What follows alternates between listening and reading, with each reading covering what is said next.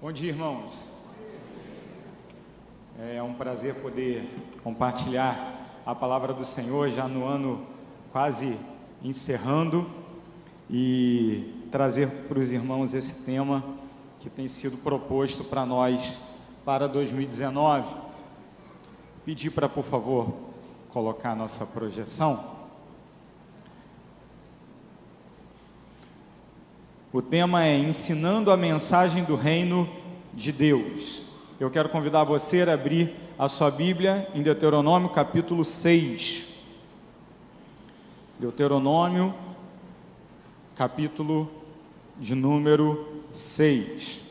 Nós vamos ler do versículo 1 até o versículo 9.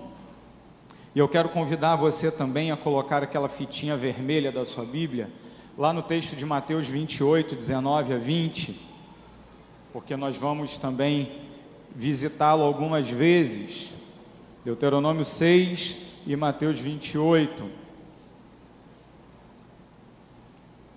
Como educador cristão, não posso deixar de me alegrar com esse tema proposto pela convenção, ensinando a mensagem do reino de Deus, porque ensinar a Escritura é aquilo que nós fazemos com muita alegria, com muito prazer aqui em nossa igreja. E quando eu penso em ensinar a palavra de Deus, ensinar a mensagem de Jesus Cristo, o primeiro texto que me vem à mente é esse texto de Deuteronômio, capítulo 6, que para mim é, nesses poucos versículos, do versículo 1 até o versículo 9, um esboço, um, uma boa proposta para nós daquilo que é a teologia da educação cristã. O PowerPoint que eu enviei, será que a gente consegue ele? Isso, vamos nele aí, vamos seguir o passo a passo e os irmãos acompanhem o texto completo nas suas Bíblias, ok?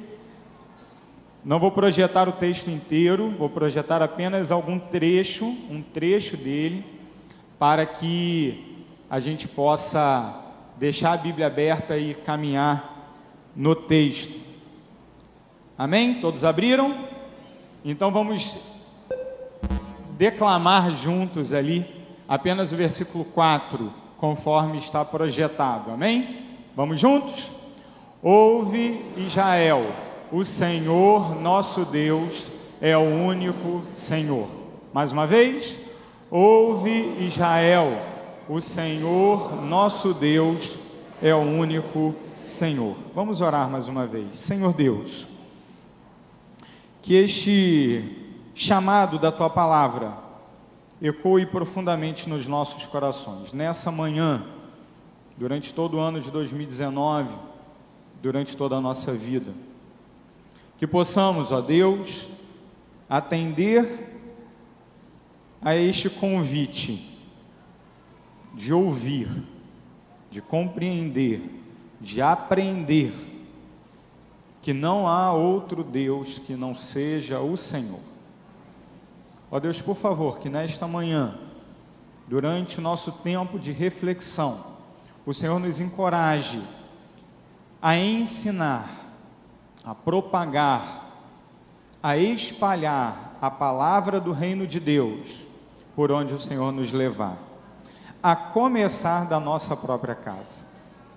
Ó Deus, por favor, nos ajude neste propósito, reconhecendo cada um de nós, a começar de mim, que não somos, ó Deus, suficientes para essas coisas.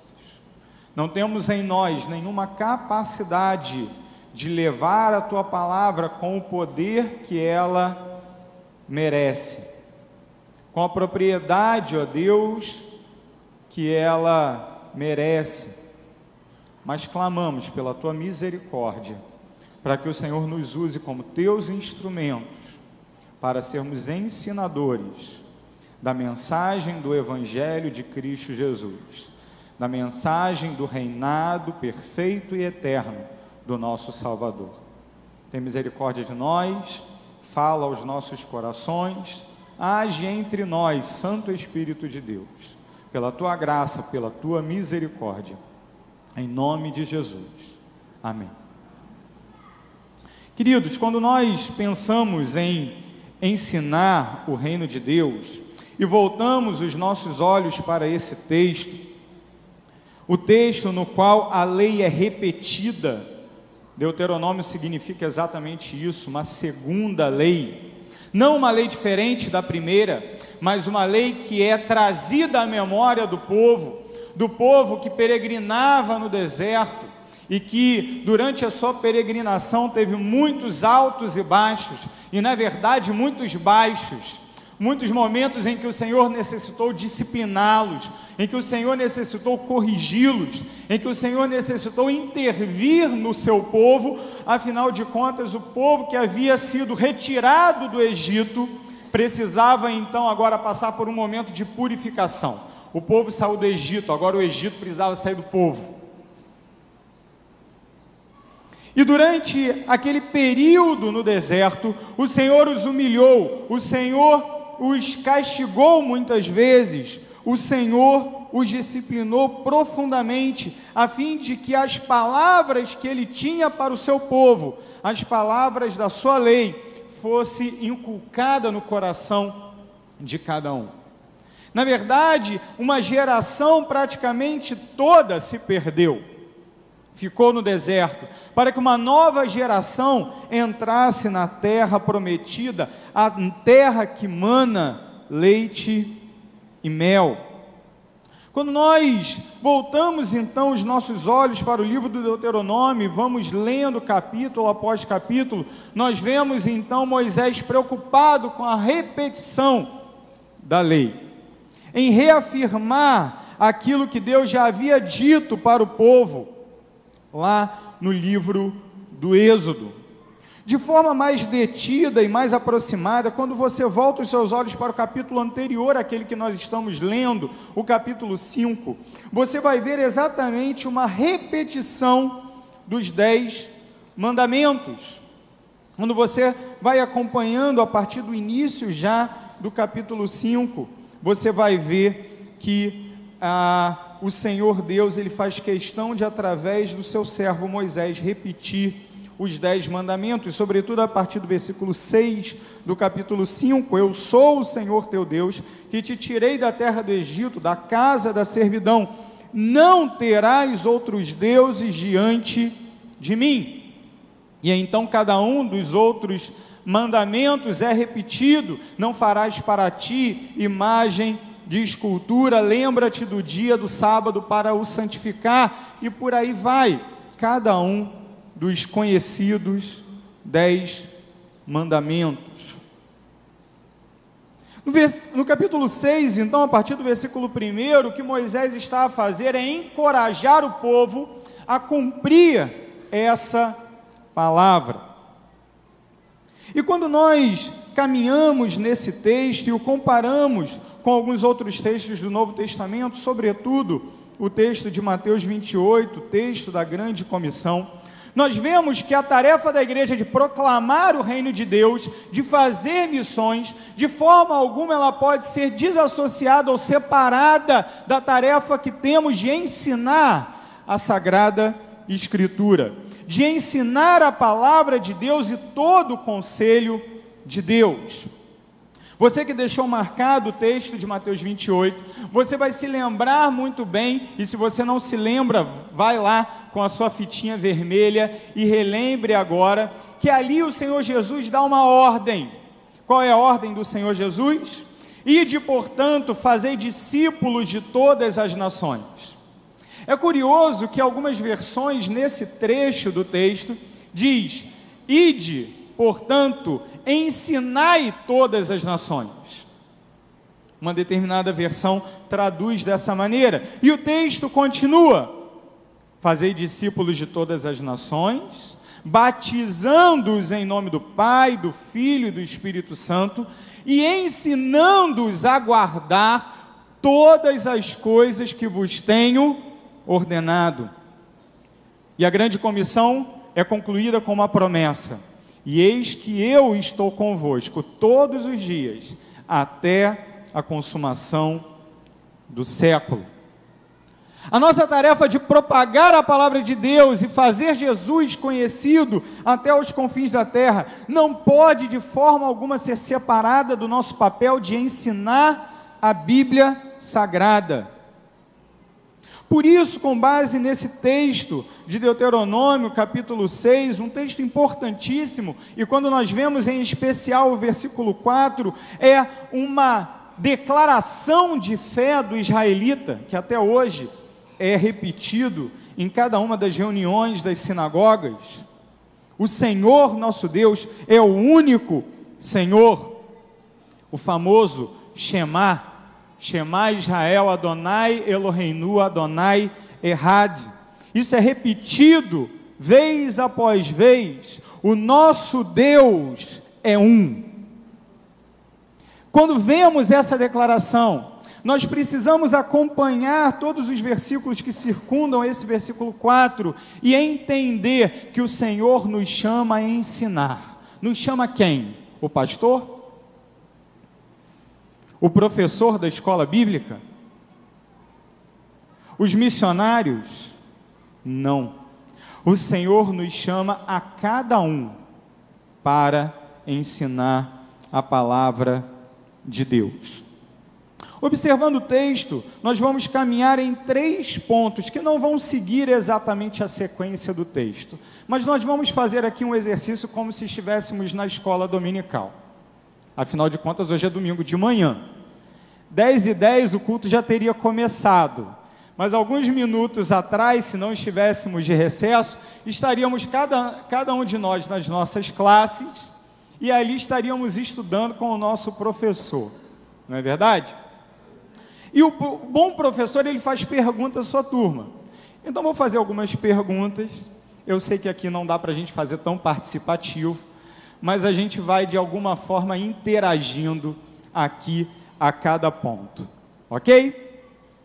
Primeiramente, qual é então o conteúdo antes do irmão projetar ali? Por isso que eu queria o controle, porque senão o irmão da projeção dá a dica ali antes do tempo. Qual é o conteúdo do meu e do seu ensino com base nesse texto? Leia aí. Leia todo o texto, de, do versículo 1 até o versículo 9 de Deuteronômio 6. Você vai encontrar isso especialmente nos primeiros três versículos. E confirmado no versículo 4 até o versículo 9 também. E eu já dei umas dicas também aqui, né?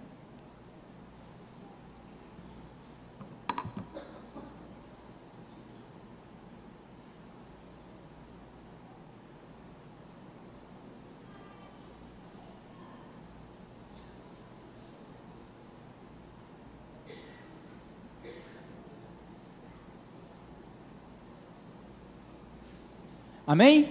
Todo mundo já sabe? Qual o conteúdo do nosso ensino? O que nós devemos ensinar com base nesse texto? A obedecer o que? Hã? Nas palavras do texto, minha turma lá de como estudar a Bíblia, nas palavras do texto, os mandamentos, isso aí, acertou perfeitamente, é o gabarito. Passa aí, agora pode passar o gabarito. Os mandamentos, estatutos e juízos de Deus, versículo 1. Não é isso que está lá?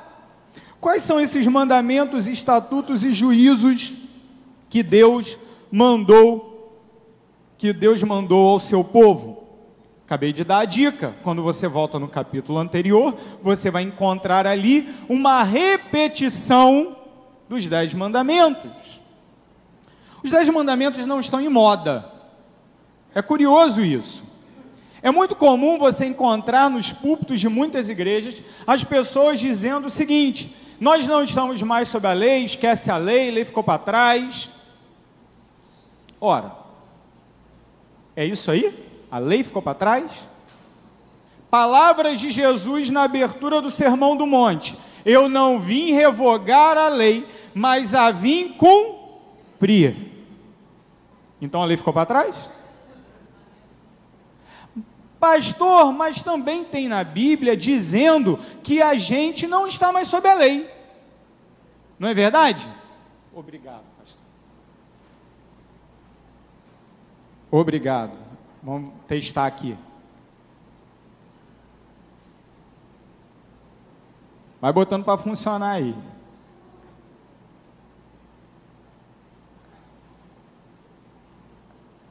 Ligar é bom também, né? Se não liga, não. Mesmo ligado, não funcionou.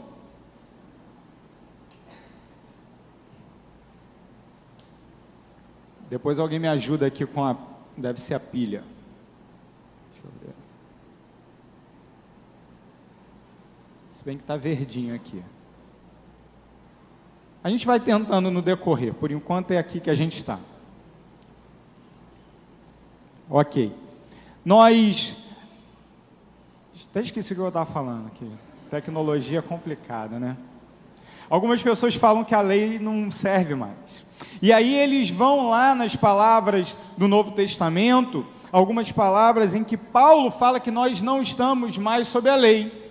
Não estar mais sob a lei não quer dizer que a lei está anulada. Olha, como assim, pastor? Espera aí, me explica isso daí. Vou explicar. É assim: a lei ela continua valendo, ela continua sendo expressão da santidade de Deus, ela continua sendo uma declaração clara e concreta daquilo que Deus quer que nós vivamos.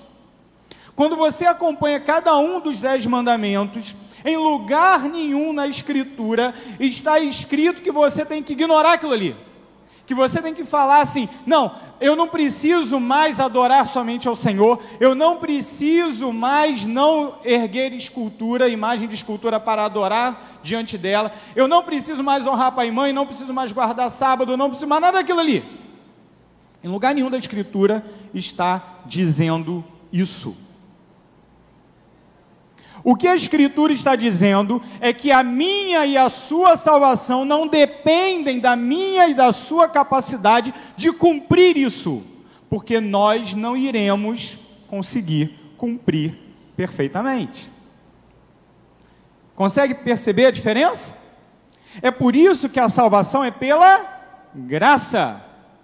Porque se a salvação fosse pelas obras, Deus exigiria que eu e você cumpríssemos perfeitamente a lei, e em cumprindo perfeitamente a lei, então nós mereceríamos a salvação.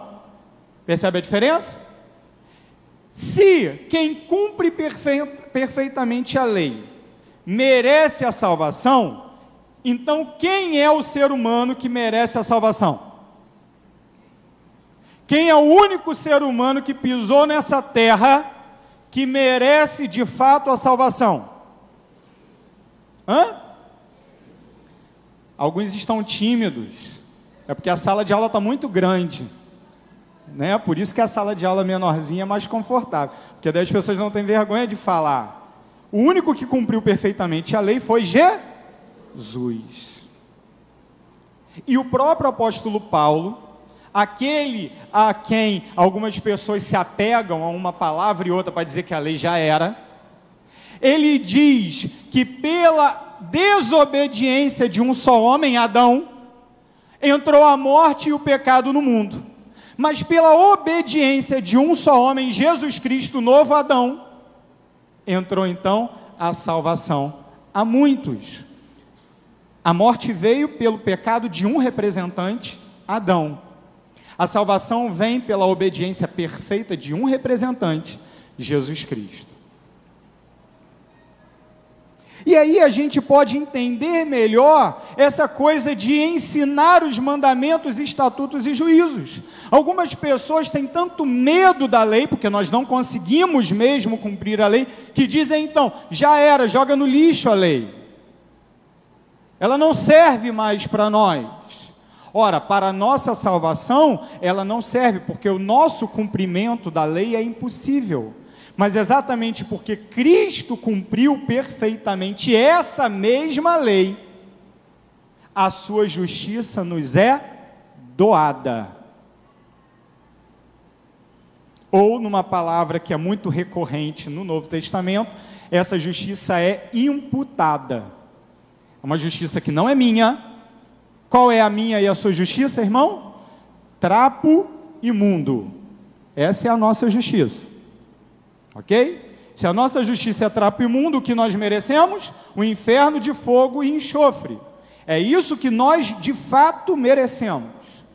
No entanto, Jesus veio viveu como um de nós e, tendo vivido vida perfeita, ele cumpriu integralmente a lei, sem nenhum defeito, e se entregou como cordeiro para ser moído pelas nossas transgressões. E quando ali ele foi dado para morrer na cruz do Calvário, ele cumpriu perfeitamente a lei, e tendo cumprido perfeitamente a lei, ele, ele nos doou de graça a sua justiça. Os mandamentos, estatutos e juízos de Deus, então, não apenas apontam o padrão de santidade perfeito, perfeita de Deus, mas também nos apontam para a nossa necessidade de um Salvador, de alguém que de fato tenha cumprido essa lei e agora me oferta gratuitamente a sua justiça.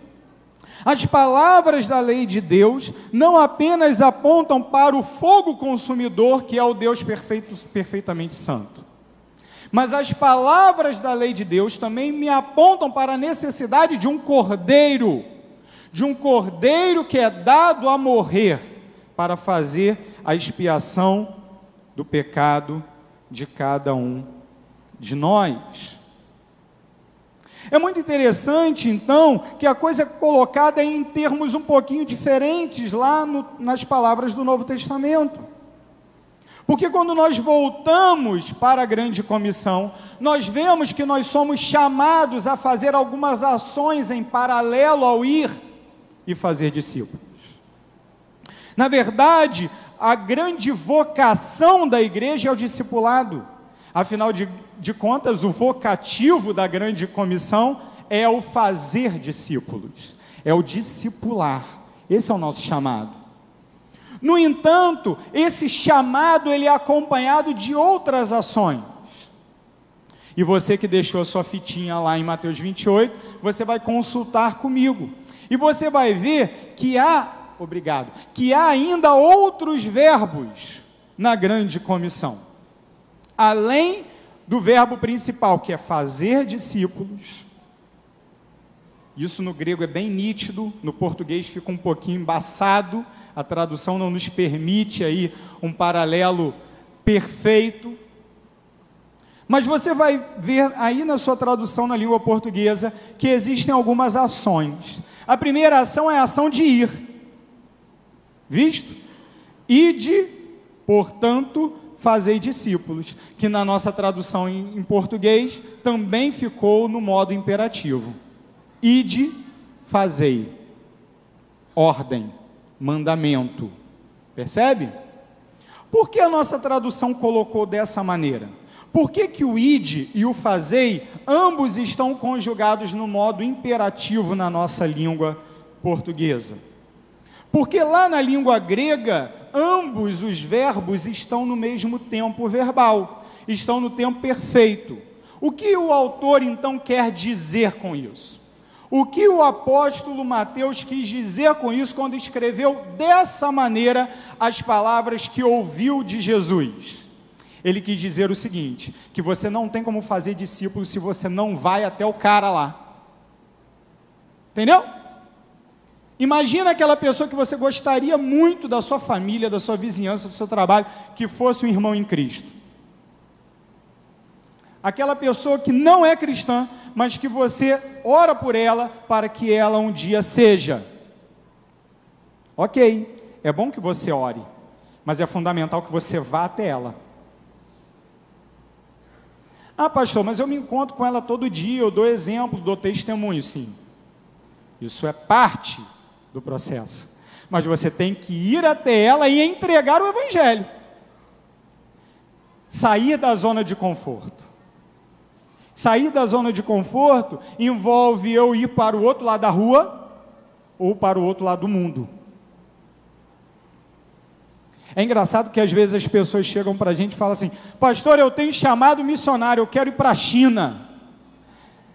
Glória a Deus que você quer ir para a China, mas você não vai ali do outro lado da sua rua. Como é que você espera pregar para o chinês que pensa diferente, que fala diferente, que vive num lugar diferente, que tem uma vida completamente diferente da sua, se você não consegue entregar um folheto para o camarada que está do outro lado da sua rua, que fala a mesma língua que você, que te vê todo dia, que conversa com você? Então, a palavra de, na palavra de Deus nada está por acaso. Nós cremos que ela é inspirada em cada palavra e em todas as palavras. Isso envolve inclusive a sintaxe, aquela ciência chata que a gente não gosta e que muitas pessoas deixam lá no ensino médio para nunca mais voltar, né? Mas se você quer ler a Bíblia, você tem que entender o seguinte: se está no presente, junto com o presente do imperativo, é de propósito, Deus quis assim. Deus quis assim para dizer para mim e para você: meu filho, esquece negócio de discipulado se você não tem a disposição de ir ali até a pessoa que não conhece a Jesus. Você não vai discipular ninguém se você não tem a disposição de ir até alguém que ainda não conhece a Jesus e que precisa conhecer a Jesus. Um verbo, ide, mas existem outros dois verbos que são importantíssimos para a gente entender a grande comissão: batizando-os, assim está aí na sua tradução, e ensinando-os, assim está aí na sua tradução, não é isso? Batizando e ensinando. Pastor, aí está diferente, porque lá no ID era uma ordem, agora o batizando dá a ideia de algo que a gente vai fazendo. Conforme a gente está vivendo, a gente vai fazendo. O ensinando, a mesma coisa, é outro tempo, né? É outro tempo. Sim, de fato é outro tempo. Mas é muito curioso a gente perceber o seguinte: é outro tempo tanto no português quanto no grego, só que é o mesmo modo nos dois. Particípio, é, aoristo lá no id, participo presente no batizando, né? Tempo aurista a gente não tem em português, não vou perturbar vocês com isso, né? Mas a ideia é uma ação completa no id e uma ação contínua no batizando, algo que eu vou fazendo no decorrer do tempo. Eu vou pregando o evangelho, eu vou lançando a semente do evangelho, e o Senhor vai convertendo as pessoas nesse processo, e conforme o Senhor vai convencendo as pessoas acerca da mensagem do Evangelho, da salvação em Cristo Jesus, qual é a minha missão? Qual é a sua missão? Fazer aquilo que hoje começamos a fazer aqui de manhã cedo. Ouvir a profissão de fé dos nossos irmãos. Para que ouvimos a profissão de fé deles agora? Para que logo mais eles estejam ali, nas águas batizando-os em nome do Pai, do Filho e do Espírito Santo. Não existe cumprimento da grande comissão sem batismo. Ah, pastor, isso quer dizer então que é fundamental o ato do batismo. Veja, o ato é um símbolo que representa algo muito maior. A água, na verdade, é um detalhe de algo muito maior. Quando alguém tomba ali no batistério, ele está dizendo: Eu morri para o mundo.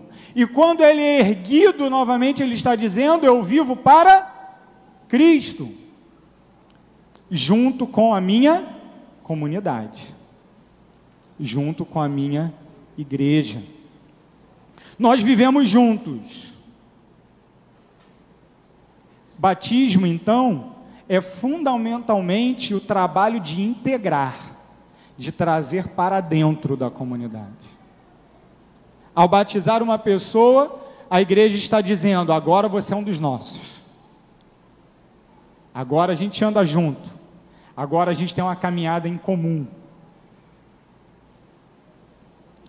Isso deve ser contínuo. Eu vou, porque sem ir eu não discipulo ninguém. Ao ir, eu cumpro o meu chamado, que é fazer discípulos. surgindo novos discípulos pela ação do Espírito Santo, eu devo então batizá-los. Mas o último verbo, o último verbo é sensacional, porque ele é derivado da nossa palavra tão conhecida didática. Nós devemos ensinar, ensinar transmitir mesmo conhecimento, ter um diálogo com alguém a fim de fazer com que aquilo que eu sei e você ainda não sabe seja conhecido por você também. É isso que nós precisamos fazer, ensinar. Da mesma forma, ato contínuo, algo que eu vou fazendo, ensinando-os a guardar conforme os discípulos vão sendo gerados pelo Espírito Santo de Deus. Eles precisam ser treinados, eles precisam ser ensinados, eles precisam ser incutidos, eles precisam ter nas suas mentes a, a mensagem de Cristo Jesus. E qual é essa mensagem? O próprio Cristo diz na grande comissão. O que ele diz?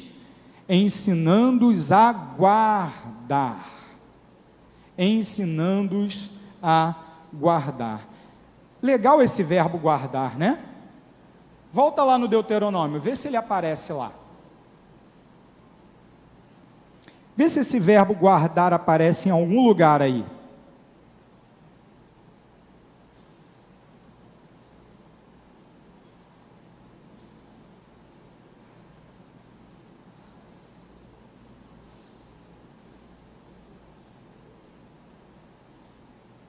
Talvez não esteja em todas as traduções. Se você não achar guardar, procura cumprir. Que aí vai ter. Tem? Achou? Duas vezes? Ah, no verso 2. Ah, sim. Ok. Perfeito. Tem lá, não tem? Porque você pode ensinar a decorar.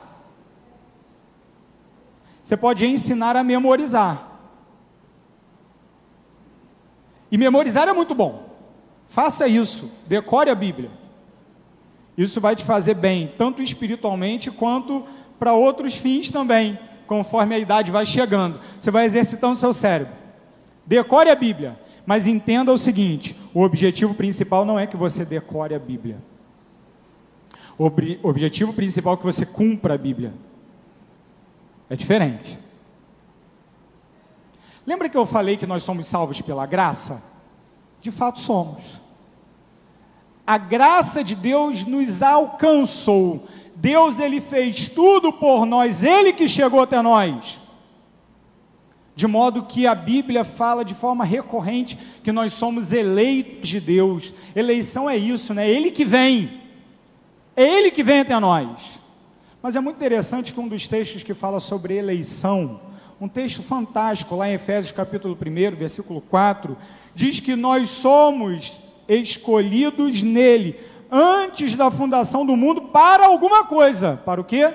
Para sermos santos e irrepreensíveis. Nós só vamos ser santos e irrepreensíveis se nós colocarmos na nossa mente que nós existimos para glorificar a Deus cumprindo os seus mandamentos.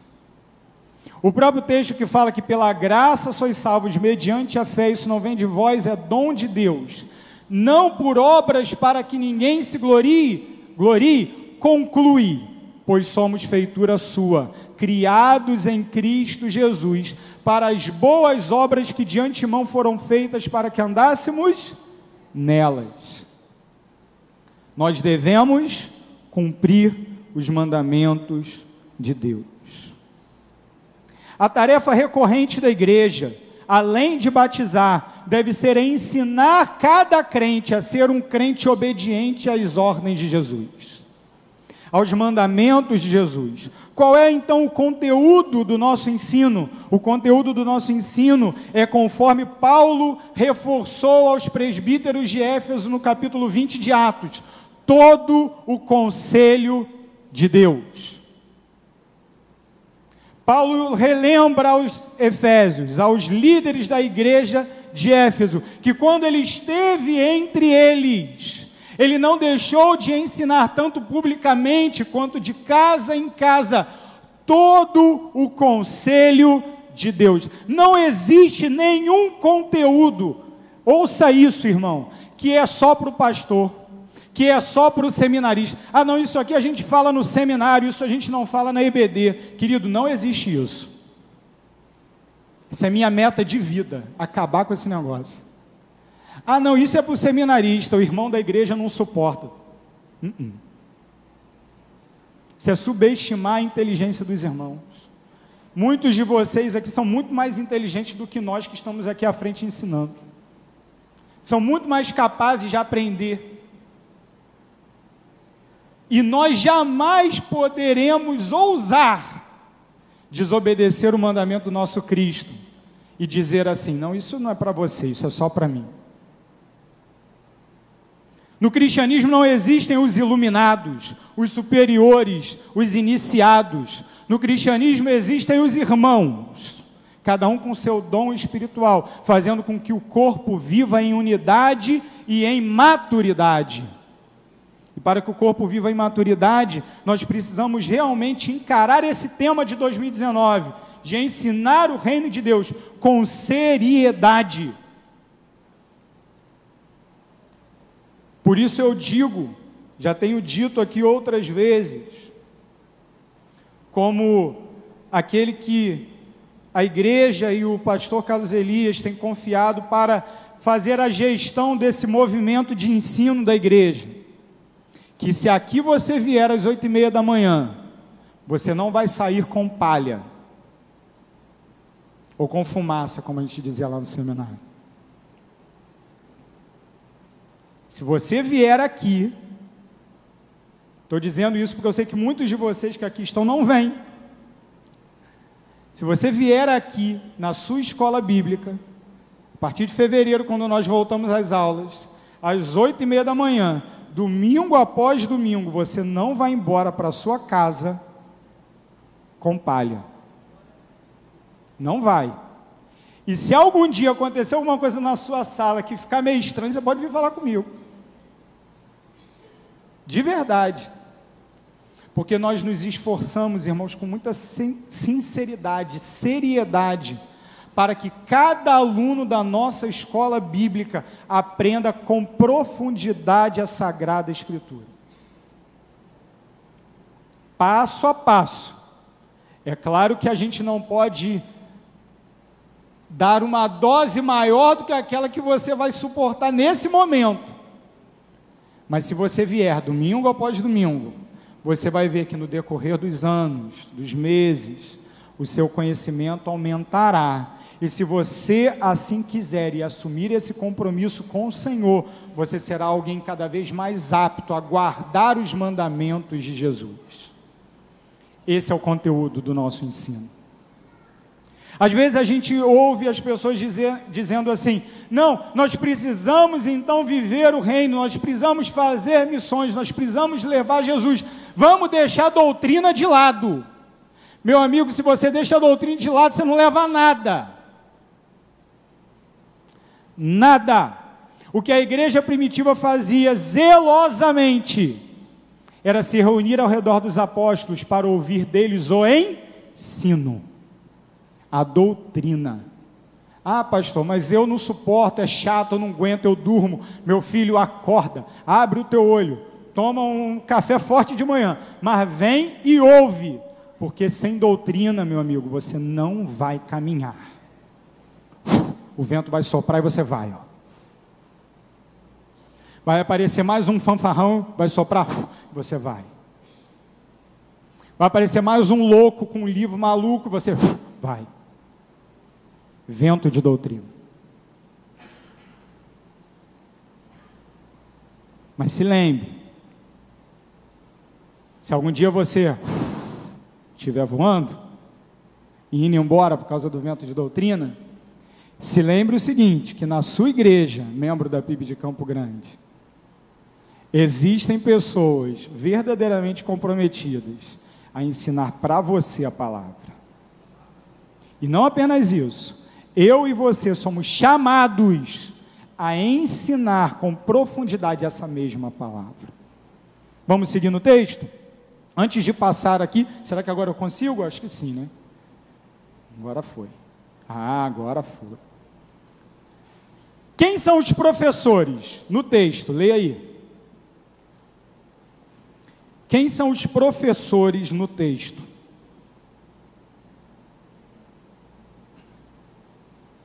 Dica. Versículo 3, versículo 4 e versículo 7 de Deuteronômio. Tá? 3, 4 e 7 do texto de Deuteronômio 6. Encontraram aí? Quem são os professores? Quem ensina? Os pais.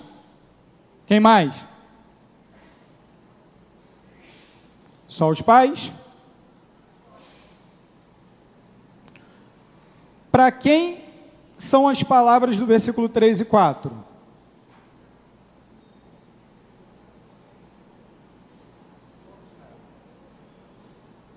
Israel, não é isso? Ok, Israel. Quem ensina então? Israel, os pais. Somente eles. Vamos ampliar um pouquinho isso aí para o Novo Testamento. Sim, Israel ensina. Israel é chamado a ensinar. Ah, pastor, então quer dizer que é Israel lá no Oriente Médio? Claro que não, né, meu irmão? Claro que não. Aqui Deus está falando para o antigo Israel. E quem que é o novo Israel? Eu e você, nós aqui. Nós somos o novo Israel, tá bom? E mesmo que você seja dispensacionalista, e eu respeito muito isso, eu quero dizer para você que ainda assim o texto se aplica a você. Ok? Não somente ao antigo Israel. Se você não entendeu nada do que eu falei, não tem problema, entenda que é para você. Beleza? Então tá bom. Estamos fazendo bem como na sala de aula mesmo, né? Para aqueles que têm saudade da EBD. Domingo passado, um irmão me parou aqui, pastor, e falou assim: Pastor, vamos acabar com esse negócio de recesso da EBD. Aí eu falei, meu irmão, um dia a gente chega lá.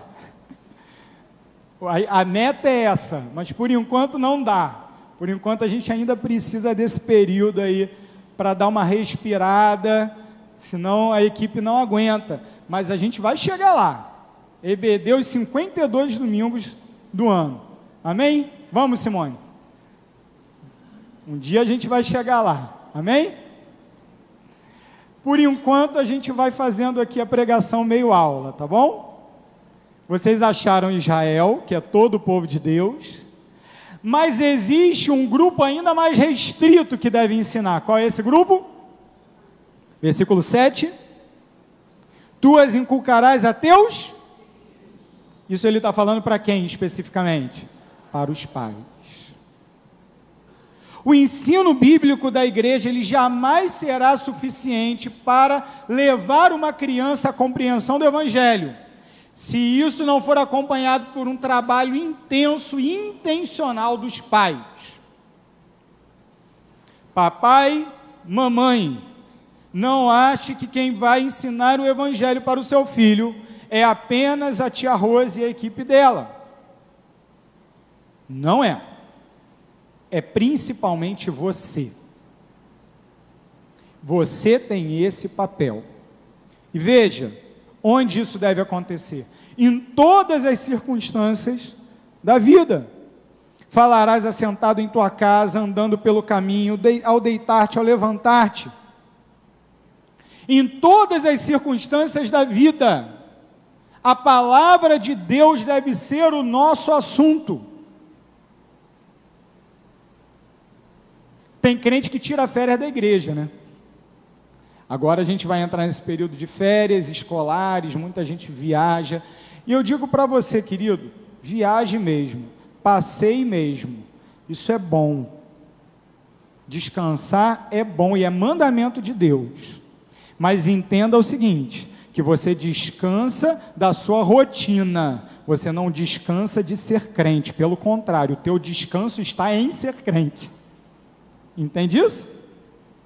O nosso descanso está no Evangelho e em Cristo Jesus. Então, se você vai para a praia, vai passar um mês na praia, vai. Que Deus te abençoe lá.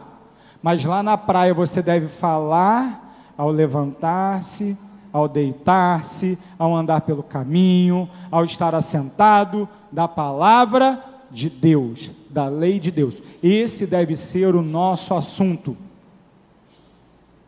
Tem crente que sabe mais de futebol do que da Bíblia. Sabe o jogador que foi transferido lá na Turquia para o time da China. É impressionante. Cultura inútil. Do que isso vai te ajudar? Nada. Mas pergunta um versículo da Bíblia, o cara engasga. João 3,16, o cara engasga. Tem algum problema aí. Ah, pastor, mas João 3,16 eu sei. Tudo bem. Se você só sabe João 3,16, também tem um problema aí. Tá bom? Ah, pastor, João 3,16 eu sei. Isso não basta. você tem que saber mais. Mais, mais, mais e mais. E não apenas saber para você ficar com a mente cheia, cheia, cheia. Você precisa saber para você poder transmitir. Pelo teu exemplo, mas também pelas tuas palavras pelo teu conhecimento. Quando nós vamos para a grande comissão, nós percebemos que ali o mandamento é para todos. O mandamento é para todos os discípulos. Todos os discípulos devem gerar novos discípulos. E gerar novos discípulos exige necessariamente ensinar a guardar todas as coisas que vos tenho ordenado. De forma ainda específica, no contexto da igreja, aquele que tem dom de ensinar. Quando vira o ano, a gente fica num desespero só. Ai meu Deus do céu, Fulano não quer mais continuar na EBD, não quer mais dar aula. Quem vai ser agora? Quem Deus vai mandar? Queridos, ainda que seja um pouquinho agitado esse período e esse trabalho, eu digo para vocês, eu estou em paz. Sabe por quê? Porque na igreja de Jesus, na PIB de Campo Grande, existem pessoas com o dom de ensinar. Pessoas que Deus chamou para ensinar. Ah, mas eu não estou achando essas pessoas, mas elas estão aí. E elas vão fazer independente de qualquer coisa. Na igreja existem pessoas que são chamadas a ensinar. E essas pessoas devem exercer o seu dom. Com esmero, com dedicação, com vontade de trabalhar. Deus te chamou para ensinar e você está escondido, você está no canto. Nós precisamos de você. A igreja precisa de você.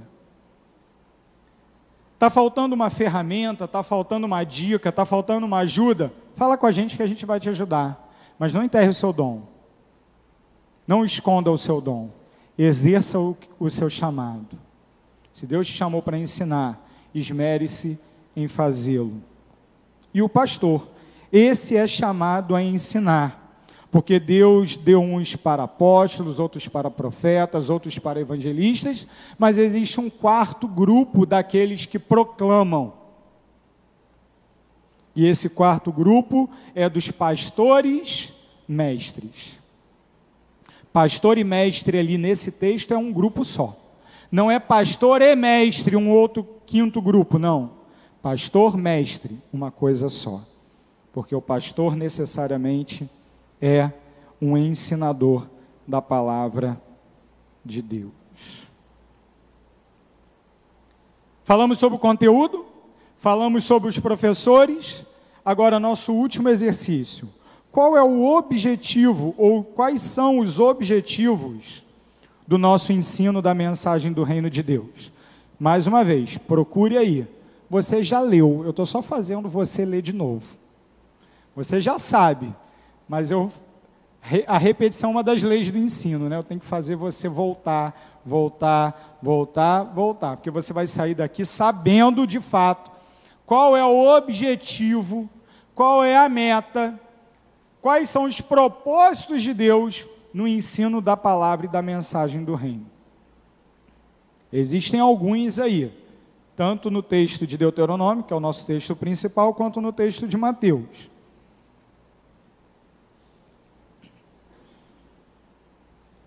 A dica é você procurar expressões assim, ó, para que, a fim de que.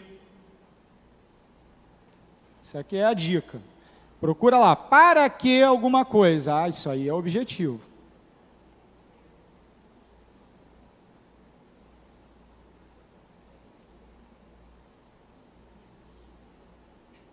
Acharam?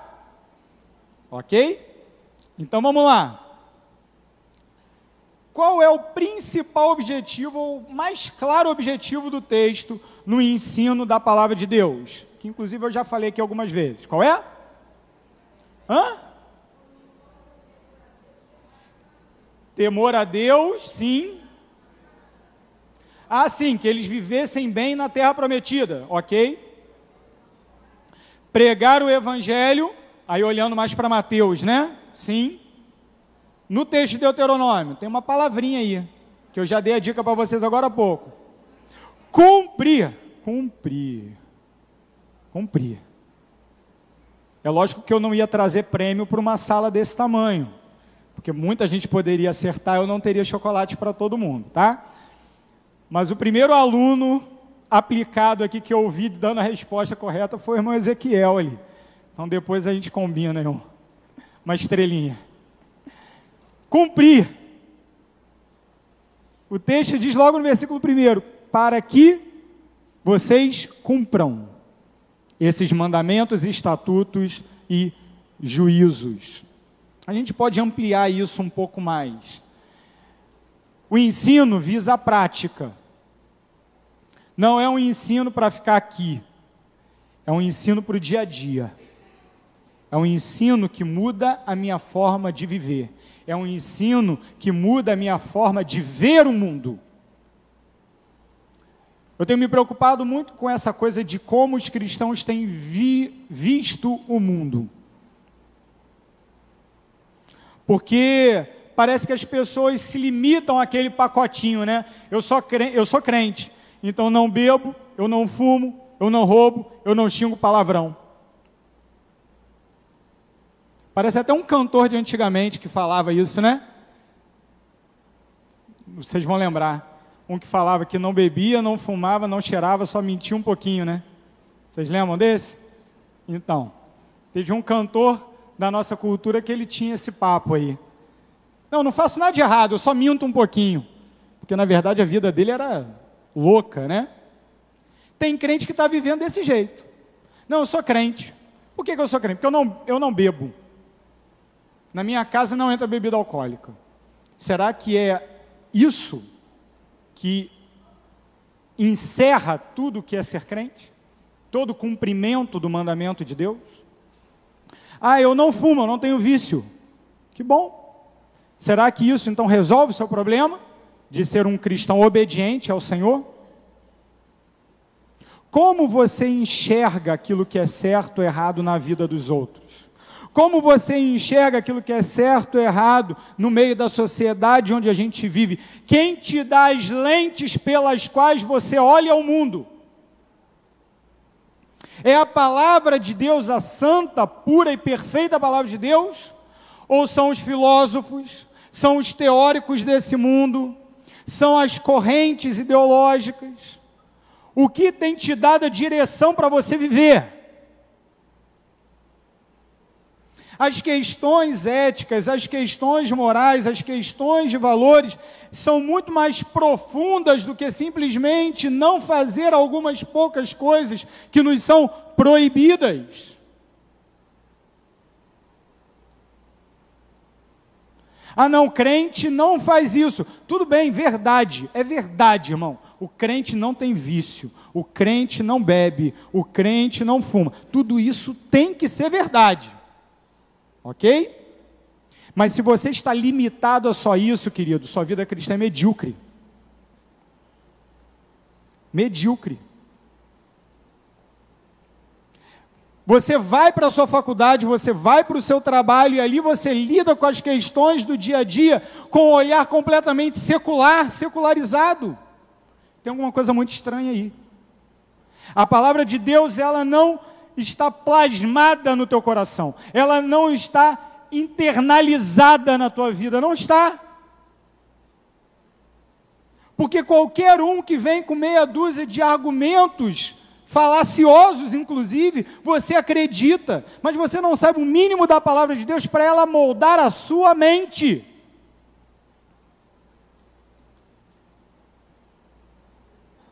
Se você conhece o Evangelho, é isso que o apóstolo Paulo convida a cada um de nós em Romanos capítulo 12. Aquele que conhece o Evangelho da graça, da justificação somente pela fé, necessariamente vai atender ao chamado de Deus. E qual é esse chamado? Rogo-vos, pois, irmãos, pelas misericórdias de Deus, pela graça de Deus, que apresenteis os vossos corpos como sacrifício vivo, santo e agradável a Deus, e este é o vosso culto racional. E não vos conformeis com este século. E não vos conformeis com este século e não vos conformeis com essa sociedade, com essa era líquida. E não vos conformeis com esse mundo do existencialismo. E não vos conformeis com essas teorias psicológicas humanistas. E não vos conformeis com toda essa mentirada que é colocada diante de nós na cultura dia após dia. Não vos conformeis com nada disso, mas transformai-vos pela renovação do vosso entendimento. A minha e a sua mente devem ser transformadas. O nosso entendimento deve ser transformado. Não por nenhum coach, nenhum guru, nenhum cara que aparece vendendo milhões de livros. Não! Mas pela sagrada Escritura pela palavra de Deus, pelos mandamentos, estatutos e juízos. Para isso a Bíblia nos foi dada, para isso ela foi soprada, para que o homem de Deus seja perfeito e perfeitamente habilitado para toda boa obra. Para isso nós temos a Bíblia Sagrada. No entanto, nenhuma mudança prática será vista nenhuma mudança verdadeira será vista na nossa vida se ela não for embasada na fé em Deus. O justo viverá pela sua fé. Nós não vivemos pelas nossas obras, nós vivemos porque cremos em Cristo Jesus e pelas suas obras. E então a sua vida, ela nos é dada. A vida de Cristo inunda a nossa vida à medida em que cremos, em que confiamos no nosso Salvador Jesus Cristo. Ele então molda a nossa vontade, molda as nossas decisões, por quê? Porque o ensino visa o conhecimento da vontade de Deus, ensinando-os a guardar todas as coisas que vos tenho ordenado. Deus tem um plano para nós, para a sua igreja, e nós precisamos obedecer. E muita gente tentando descobrir qual a vontade de Deus, olhando para o céu, tentando ver se alguma nuvem aparece escrito lá dizendo. Tentando achar um outdoor divino em algum lugar da natureza. Quando na verdade Deus grita nas palavras da Escritura: e Ele clama a cada um de nós que sejamos obedientes.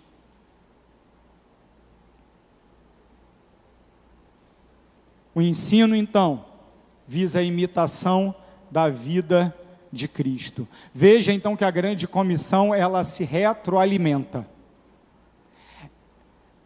Olha que coisa linda. Eu não posso falar de missões sem falar de ensino, de discipulado, de cuidado do crente. Porque, na verdade, à medida que eu trago essa pessoa para dentro da igreja, porque é aqui que Deus está agindo, dentro da igreja. Eu trago essa pessoa para dentro da igreja, eu a preparo para ir de novo para fora.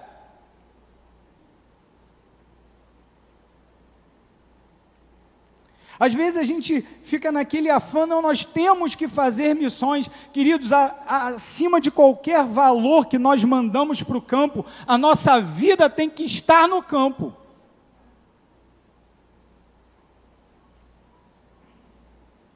Com isso, de forma alguma, eu estou anulando o nosso papel de sustentar o campo missionário. Eu só estou falando que nós vamos sustentar de forma cada vez mais eficaz à medida em que nós, de fato, sejamos os missionários. Onde estamos? Onde vivemos? A começar da nossa própria casa, com os nossos próprios filhos. Eu quero fechar então.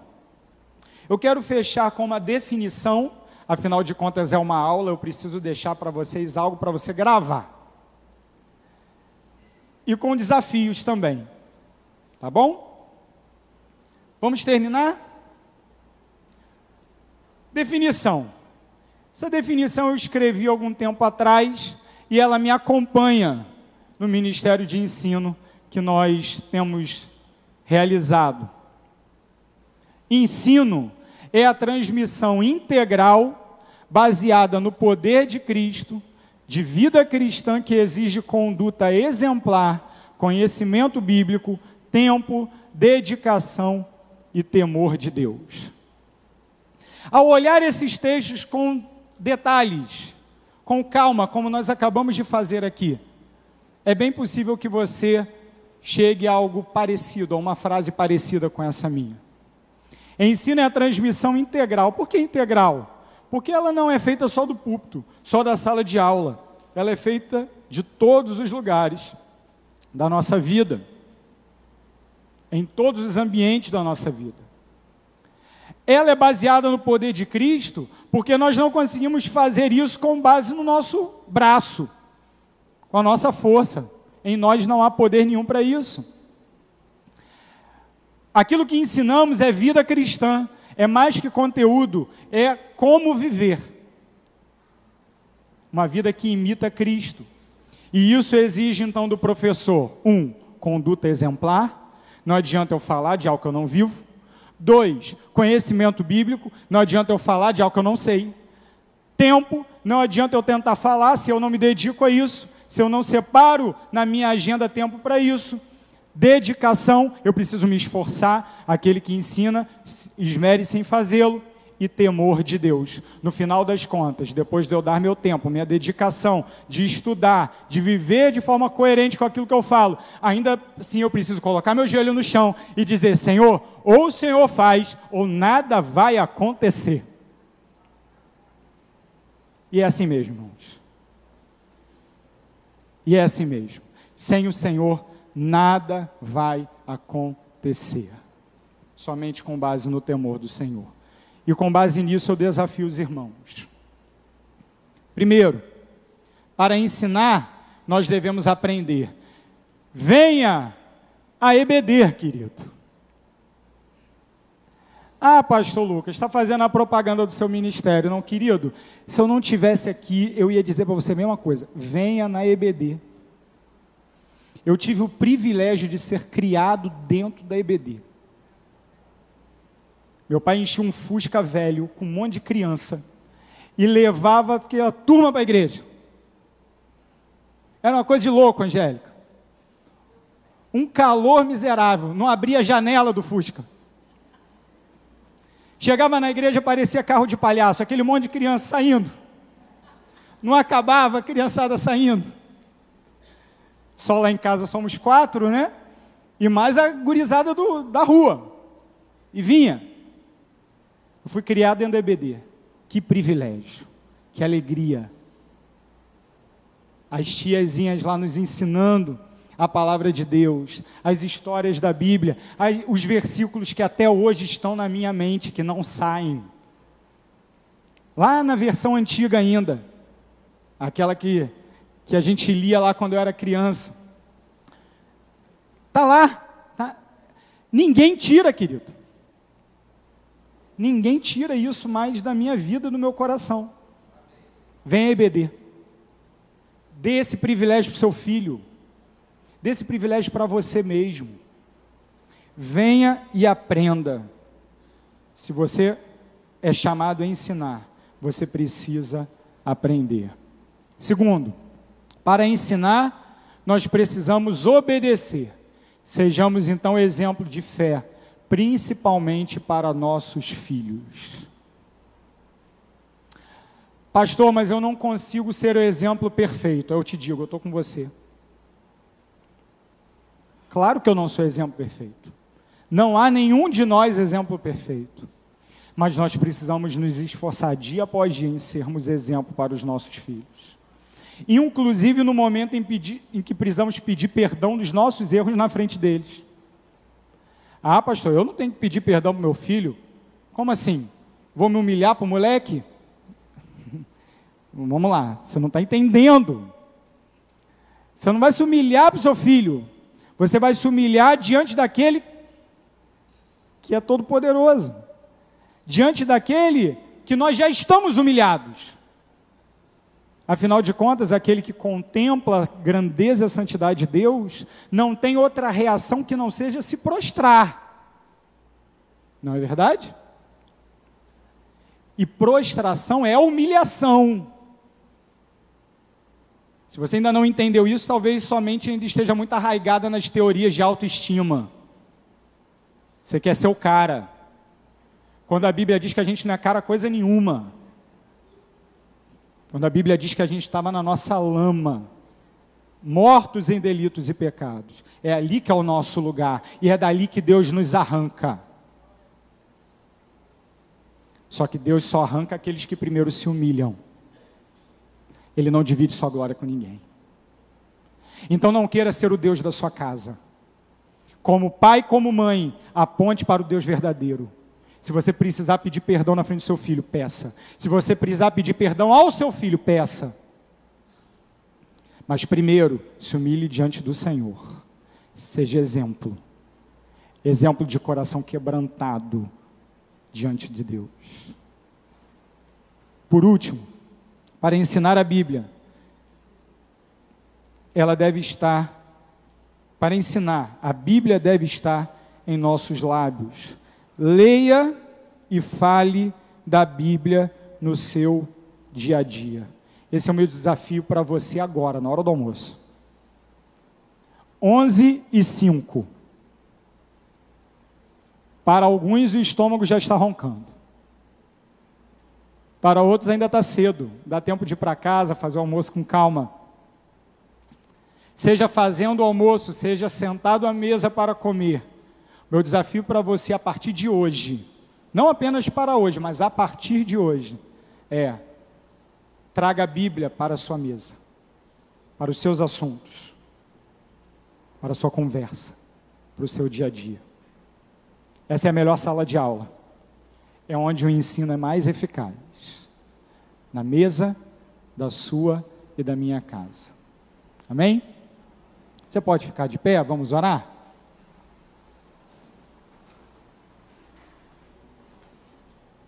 Eu agradeço os irmãos e peço perdão, a abordagem um pouquinho diferente.